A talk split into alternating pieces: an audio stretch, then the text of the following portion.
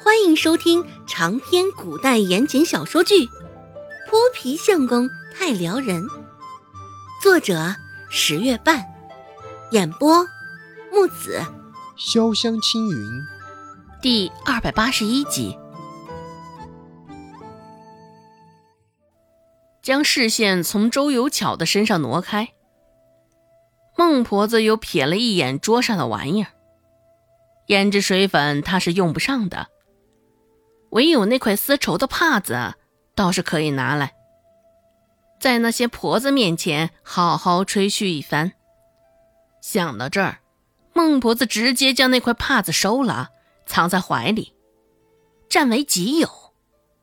指了指桌上剩下的一堆东西，孟婆子说道：“得了这么些水粉，也别忘了与大姓分分。咱们周家出来的人。”可不兴小气的，脸皮厚了，这话说得出来。孟婆子也是不怕人嘲笑。孟婆子说的时候，只是提及了周姓，并未提及周成。一旁在看戏的周成听到他这么说，脸色果然一下子变差了几分，暗淡苍白。乃现在眼里真的是看不到他了。周成心里想到，越想越是难过，越难过也是越恨周芷。凭什么？现在所有的疼爱，所有的好处都给了丑八怪。凭什么他是这个家里多余的人？没有人看到他，没有人在意他。周成想了想，紧紧的攥着拳头。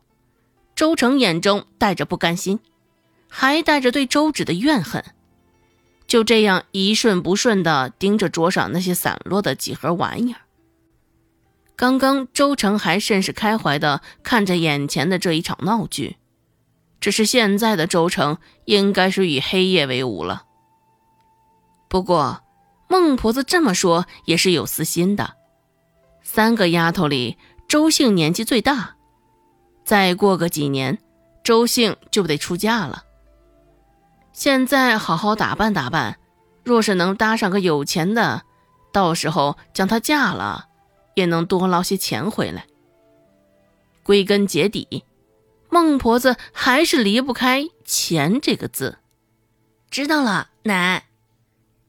假装没有看到孟婆子闪烁在眼底的贪婪，周芷甚是乖巧的点了点头。因为除了这么一场闹剧，吃饭的时候明显比平日里更为安静了几分。有一下没一下的扒拉着饭碗中的米饭，周有巧兴致缺缺。周有巧的举动，周芷也是不动声色的全都看在眼里。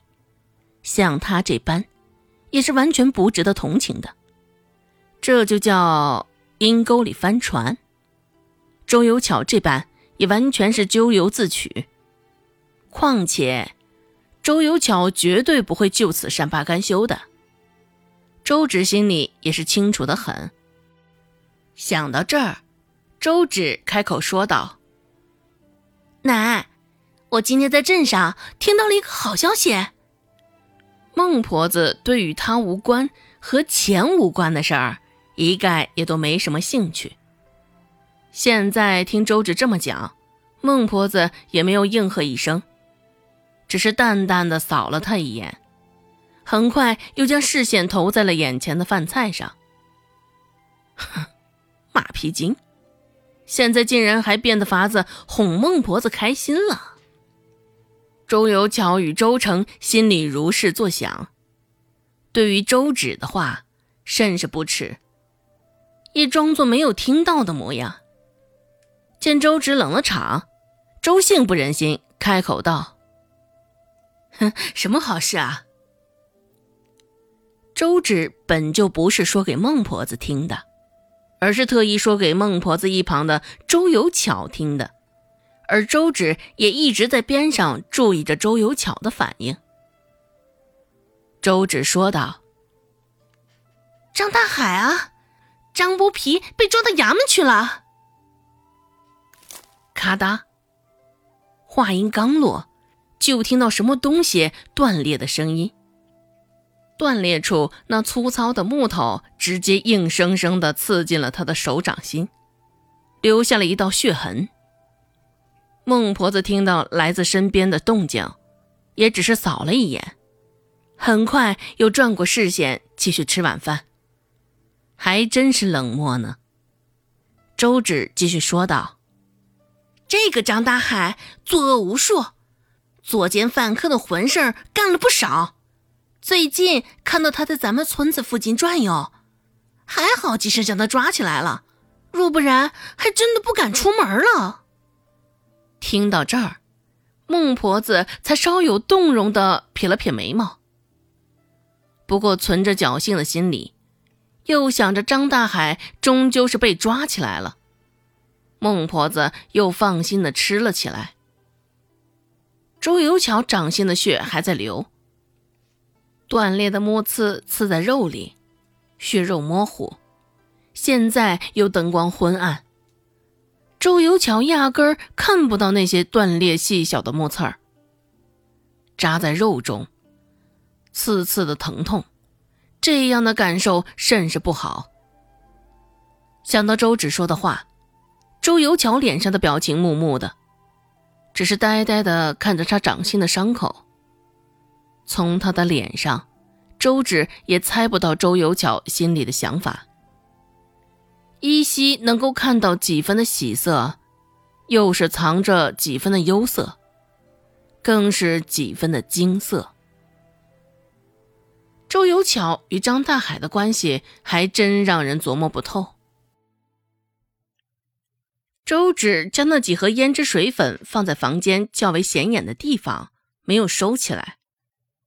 周成自然也能瞧得见，每每看到那几盒胭脂水粉，周成都是气得脸都红了。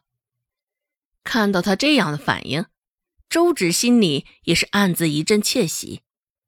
虽说这番行为也是真真是幼稚极了，周芷却做得甚是不亦乐乎。本集播讲完毕，感谢您的收听。